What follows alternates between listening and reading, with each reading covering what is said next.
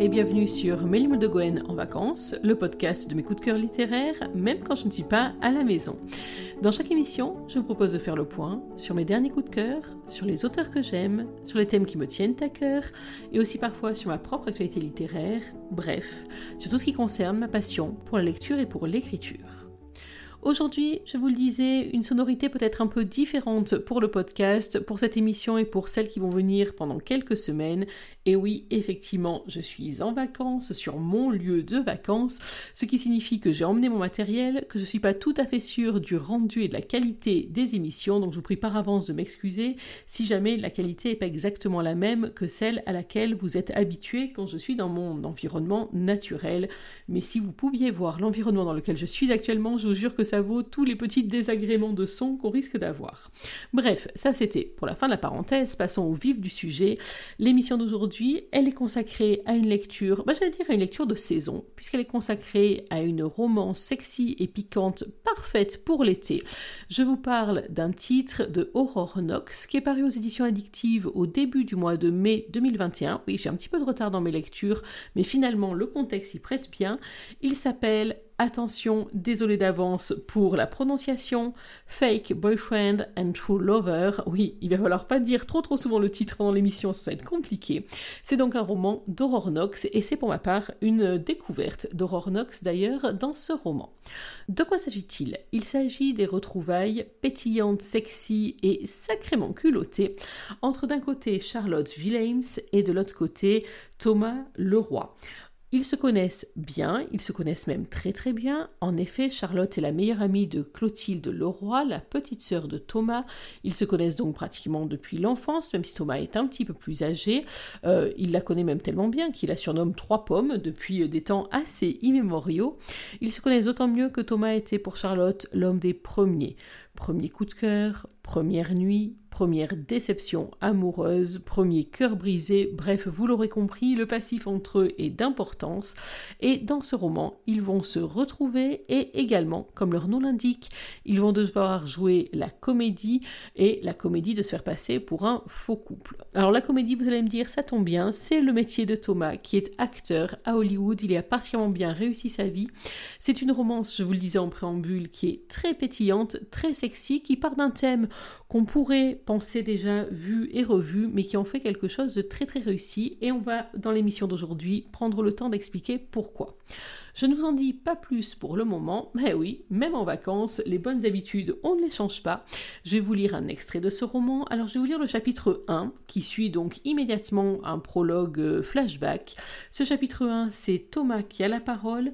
Dans ce roman, à la première personne et à deux voix, alternativement celle de Charlotte et de Thomas, pour notre plus grand plaisir et le plus grand plaisir de nos zygomatiques.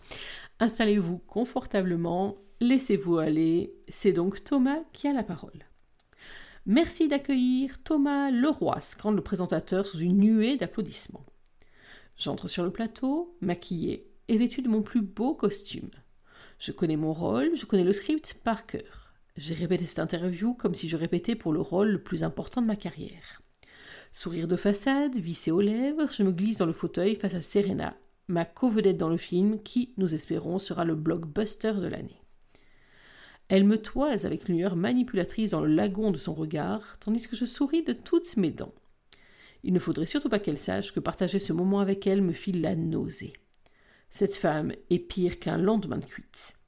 Tant qu'on est dans l'action, on en redemande, mais une fois qu'on redescend, on n'a qu'une envie, envoyer valser toutes les bouteilles du bar depuis le haut de l'Empire State Building. Thomas, parlez-nous du tournage, commence le journaliste. Comment est-ce de passer devant la caméra du fabuleux Scott Furlong? J'ai envie de lui répondre que les seules fois où j'ai aperçu le grand Scott, c'est quand il était allongé sur ma petite amie, alias Serena, alias ma co-vedette, alias la femme avec qui je partage ce plateau. Mais à la place, je réponds. Eh bien, comme vous venez de le dire, Sébastien, Scott est fabuleux. Ça a vraiment été une chance pour moi de jouer dans un de ses films. Si là, je ne gagne pas mon Oscar. Vous êtes tous deux de jeunes acteurs français ayant réussi à Hollywood. Le dépaysement n'est pas trop compliqué à gérer demande Sébastien Moreno. Encore un truc qui me prend la tête. Je suis pas français, je suis belge. J'ai beau le dire à chaque fois que je participe à une émission en France, à chaque fois, on me répond Ouais, mais c'est pareil. Eh ben non, c'est pas pareil. Allez dire à Stromae qu'il est français ou encore à Annie. Ce n'est pas parce qu'on vient d'un pays dix fois plus petit qu'on ne mérite pas autant de considération, même si on a un gouvernement un jour sur trois. Vous savez, au début, c'est vrai que c'est difficile, mais après on s'habitue, répond la grande blonde siliconée. C'est comme pour tout, quand on boit du vin, c'est pareil. Enfin, vous voyez ce que je veux dire. Non, Serena, on ne voit pas. Mais tu t'enfonces tellement bien que je songe à commander des pop-corn pendant que tu te noies. Le présentateur me regarde, dubitatif. Je ne suis donc pas le seul à penser qu'elle a certainement abusé du champagne proposé dans les loges. Et vous, Thomas, tente-t-il afin de sauver le peu de dignité qu'il reste à son émission? Je vous avoue que j'ai toujours le mal du pays. Ma Belgique natale me manque très souvent, mais j'y retourne dès que je peux. Mensonge Je suis retourné à Bruxelles trois fois en deux ans.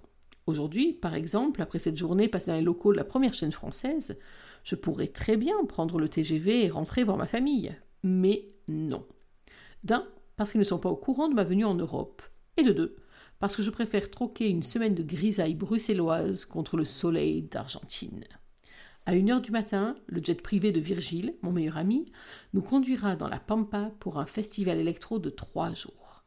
Je sais, je suis un fils et un frère indigne qui préfère s'amuser plutôt que de prendre des nouvelles de sa famille. Ma sœur me le rabâche assez souvent pour que je m'en souvienne. Malgré tout, il me manque. Je ne suis pas sans cœur, comme ils aiment à le penser. Oui, j'ai de l'argent, mais j'en fais don à des œuvres de charité, et avec mon manager, nous avons même fait un don anonyme lors des incendies en Australie. J'ai ma mère en visio deux fois par semaine et ma sœur au téléphone dès que je peux. Mais je ne me déplace là-bas qu'en cas de nécessité extrême, comme pour Noël par exemple. Bon, j'avoue, j'ai merdé quand j'ai loupé l'enterrement de ma grand-mère. C'est d'ailleurs pour cette raison que mon père ne m'adresse plus la parole depuis trois ans, et c'est également pour cela que j'y vais le moins souvent possible. Rester dans la même maison que lui, alors qu'il me fait sentir que je n'y ai plus ma place, est au-dessus de mes forces. Serena joue avec ses cheveux, faisant virevolter ses boucles parfaites à droite puis à gauche. Elle croise et décroise les jambes. Nom de Dieu. On dirait une mauvaise pub pour du shampoing. Après deux ans en sa compagnie, je ne peux assurer qu'une chose, c'est qu'elle est drôle au pieu, mais ses compétences s'arrêtent là. Je ne comprends toujours pas comment elle a pu réussir une carrière dans le cinéma. Une vision d'elle se déhanchant sur Scott me remet les idées en place. Rectification, je sais exactement comment elle a réussi. Jouer la comédie alors qu'on est un vrai couple demande Sébastien à Serena. Ce n'est pas trop compliqué? Celle-ci, je ne l'avais pas vue venir. Il ne pouvait pas s'en tenir à son script, non? Je n'ai vu passer cette question nulle part. Ou alors il improvise, et dans ce cas, on est dans la merde. Car si moi je peux rattraper le jeu, pour Serena et son quotient intellectuel qui avoisine celui d'une huître, c'est plus compliqué. Vous êtes trop chou de demander ça. Vous savez, dit-elle en replaçant la bride de sa robe bleue électrique, ce n'est pas tant jouer qui est difficile, c'est revenir à la réalité après la scène. Pour une fois qu'elle ne sort pas une ineptie, je devrais retirer ce que j'ai dit à propos de ses capacités cérébrales. Mais il y a aussi des fois où on se trompe et on croit que la réalité est la fiction, reprend-elle en jouant avec une de ses boucles d'oreilles. Par exemple, sur le tournage de Seconde Zone 4, je devais jouer une extraterrestre enceinte. Eh bien, j'ai parlé en zoomadian pendant deux semaines après le tournage. C'était très drôle. Je ne retire rien du tout. Sortez-moi de cet enfer. Et vous, Thomas demande le journaliste à mon attention. Personnellement, je sais compartimenter, fais-je amusé. Je sais très bien que lorsque j'ai une scène un peu osée avec une partenaire, ce n'est pas réel. Et je ne vais pas rejouer la scène hors caméra pour prouver mes performances. Mange ça dans tes dents, blondasse incendiaire. Malgré tout, je crains fort que personne à part Serena, dont la bouche remplie de botox forme un O pratiquement parfait, ne se doute que cette pique lui était destinée. À ma gauche, Sébastien Moreno nous scrute tour à tour, ne comprenant pas grand-chose à ce qui est en train de se passer sur son plateau. L'atmosphère est pesante, presque électrique, à tel point qu'on peut certainement voir un nuage se former au-dessus de nos têtes. Le présentateur trie ses fiches, lisse le veston de son costume et finit par replacer ses lunettes correctement sur son nez avant de reprendre. Parlez-moi un peu de Terminal Love, Thomas. Ce n'est pas dans vos habitudes de jouer dans des comédies romantiques, et pourtant, vous avez choisi ce rôle pour vous expatrier aux USA. Je ne vais pas vous mentir, s'il y a quatre ans, Joey Clarkson m'a choisi pour ce rôle, c'est avant tout pour mon physique, répond-je assez fier de moi. À l'époque, je ne parlais pas aussi bien anglais qu'aujourd'hui et mon jeu était bon, mais pas suffisant pour Hollywood. Mais Joe m'a donné ma chance, et si j'en suis arrivé là aujourd'hui, c'est certainement grâce à lui. Foutaise Joey est le mec le plus imbuvable que la terre ait porté. Et encore, je suis gentil, Car dire que c'est un enfoiré sexiste et misogyne, doublé d'un connard qui passe plus de temps à sniffer des rails de coque dans sa caravane que sur les plateaux, serait vachement plus juste. Mais je ne peux décemment pas dire ça en public. Le penser? Oui. Le dire? Non. Ce film, s'il était tourné, c'est uniquement grâce à Jessica, son assistante réalisatrice. C'est elle qui a cru en moi au point de m'inscrire à des cours d'anglais, au point de me réveiller chaque jour aux aurores pour que j'apprenne mon texte dans un parfait accent texan. Clarkson, lui, ne savait même pas qui il avait comme acteur sur le tournage, c'est pour dire.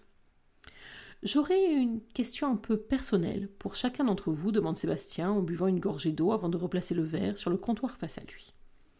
Nous savons tous que vous étiez ensemble avant et durant le tournage de Nos Limites. Votre relation a pris fin un peu avant de boucler le film. Pouvez-vous nous dire où vous en êtes aujourd'hui de vos vies amoureuses?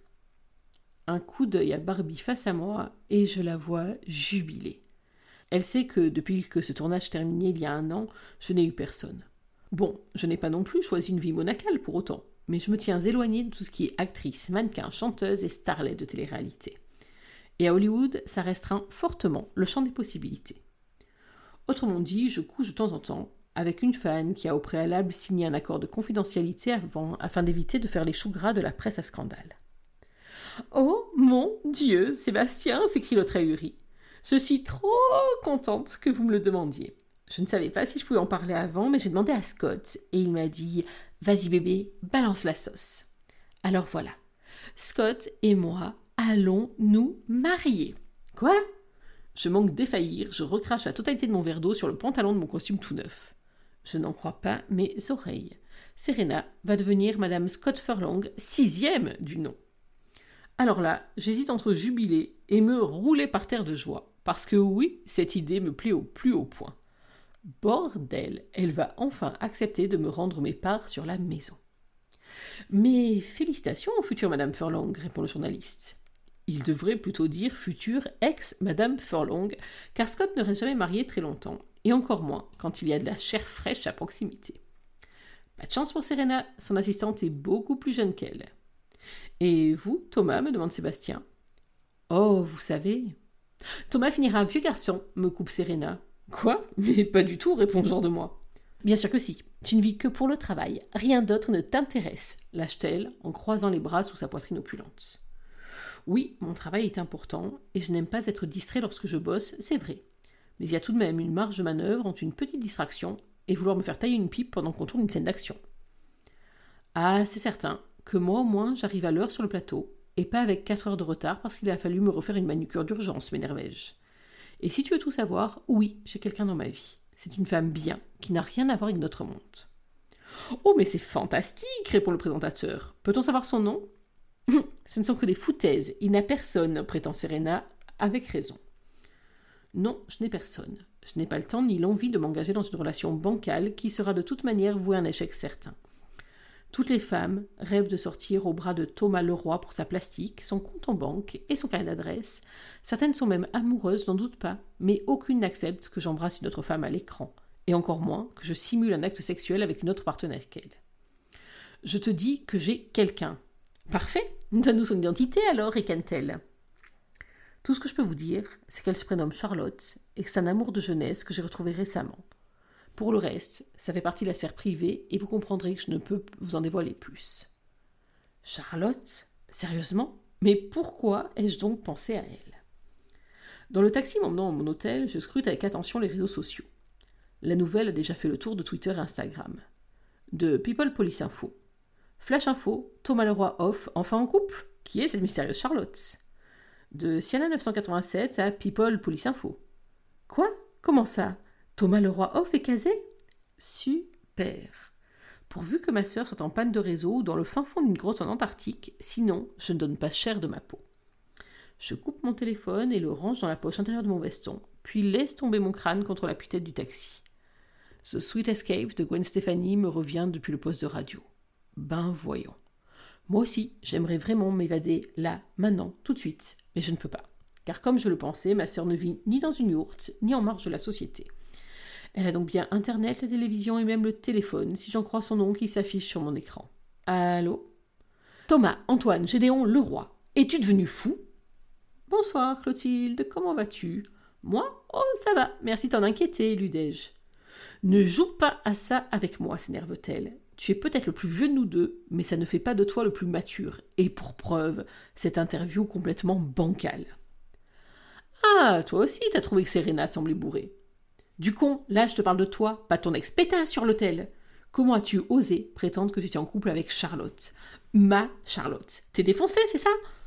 Je soupire lourdement, la laissant finir de me crier dessus avant de prendre la parole. C'est bon? T'as fini? Non, j'ai pas fini. Je te conseille fortement de débarquer ici avant demain matin et de lui présenter tes plus plates excuses. Je n'ai même pas le temps de répliquer qu'elle me nez.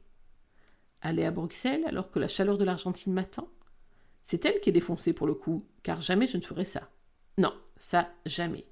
Ce n'est pas mon petit mensonge de rien du tout qui va tuer sa copine. Pourtant, je me penche vers le chauffeur, lui demande de bifurquer au prochain embranchement et de me déposer à la gare. Ma sœur me les brise sévère, mais elle a raison, et j'ai un plan à mettre à exécution. Et voilà, et nous allons donc laisser nous Thomas à son plan foireux. Vous avez donc, je suppose, compris pourquoi est-ce que j'ai choisi ce chapitre.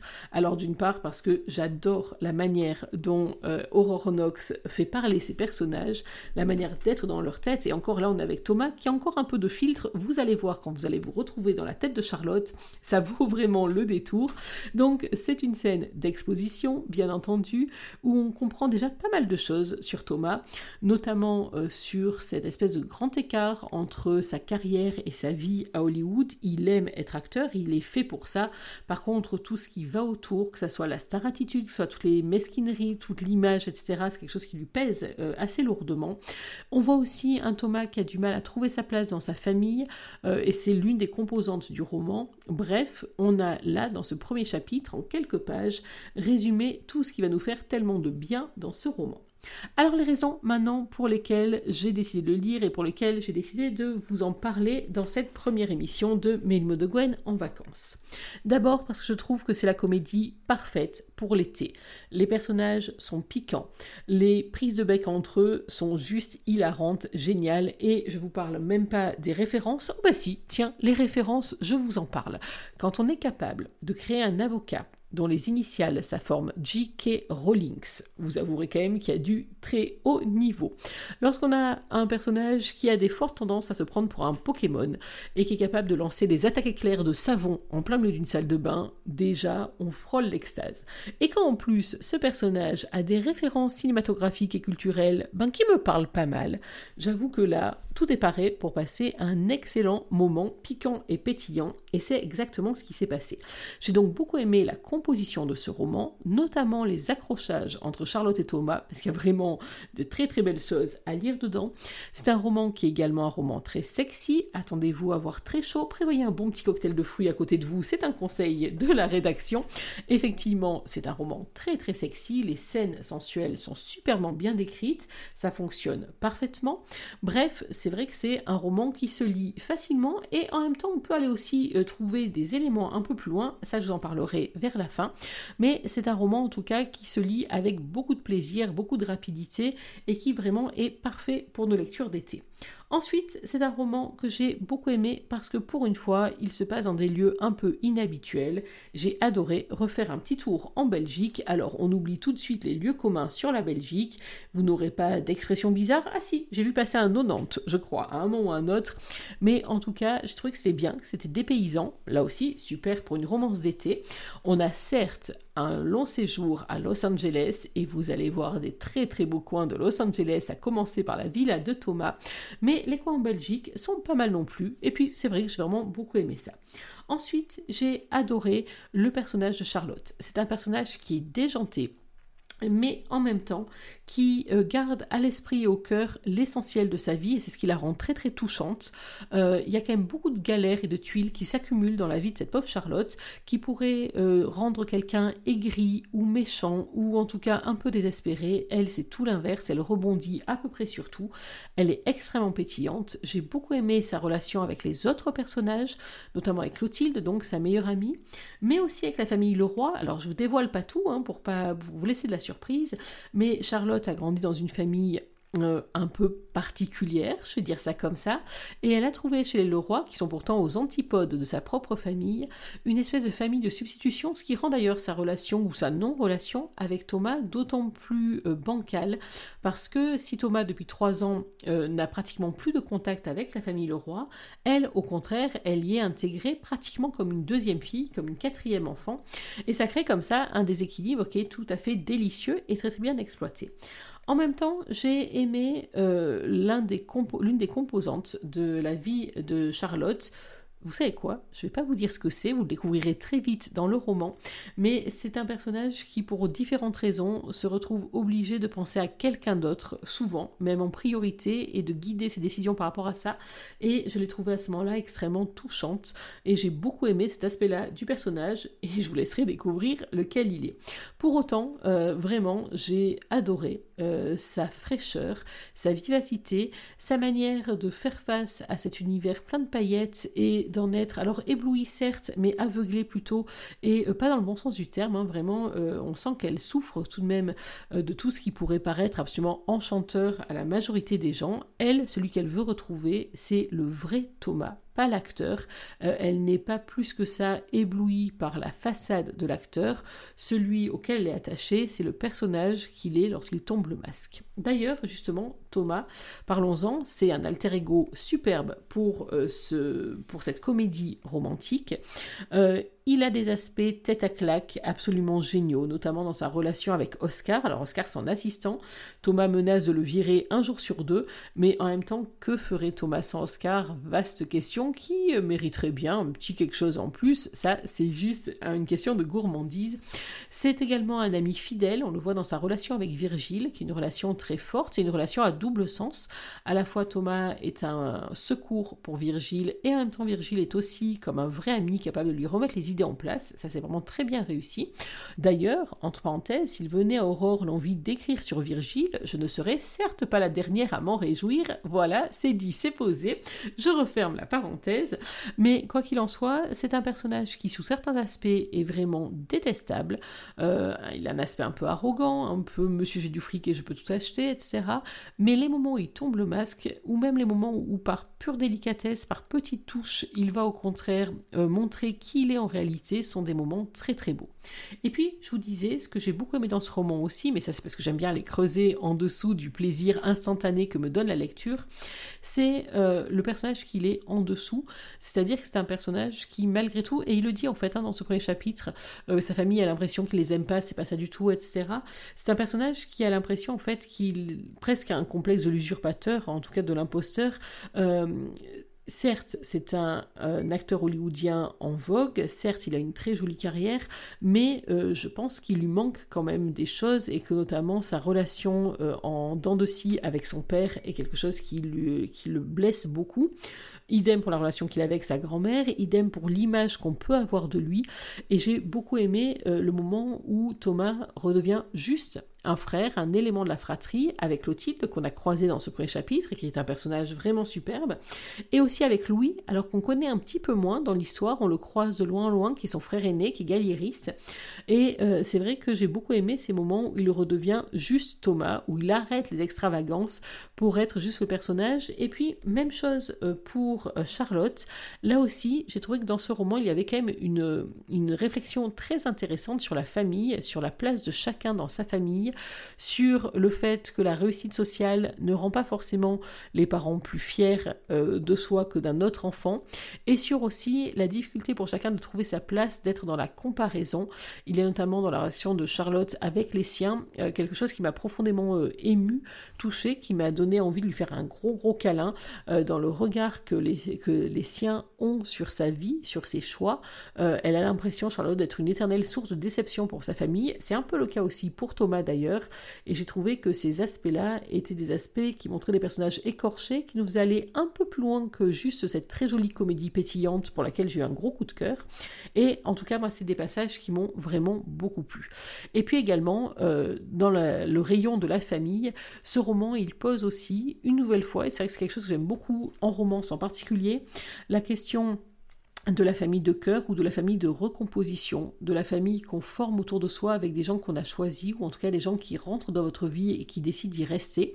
Ça, c'est quelque chose auquel, euh, à titre personnel, je suis extrêmement sensible et j'ai trouvé que là aussi, Aurore Knox avait fait un très joli travail qui euh, donne un poil de profondeur encore en plus à cette comédie pétillante, sexy, rigolote.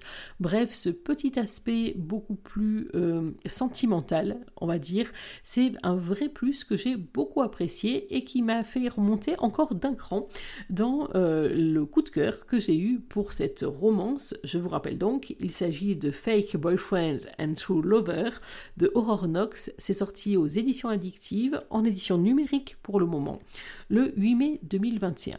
Vous l'aurez donc compris, une comédie romantique, sexy, bourrée de références qui feront sourire ou qui parleront à la majorité d'entre nous, avec des personnages déjantés, des personnages piquants, des personnages qui ont de la répartie et en même temps des personnages qui sont touchants, dans un cadre qui n'est pas un cadre habituel, c'est vraiment, à mon sens, un sans faute qu'a réalisé Aurore Knox dans cette première découverte de ses œuvres, mais certainement pas la dernière, et chez Milo de Gwen, on vous conseille bien évidemment ce roman pour passer un très bon moment estival, ou d'ailleurs plus tard, mais en tout cas, ne passez pas à côté de ce fake boyfriend and true lover, ah ça y est, je bute presque plus en le disant, c'est un roman vraiment que nous on valide et qu'on vous recommande bien évidemment.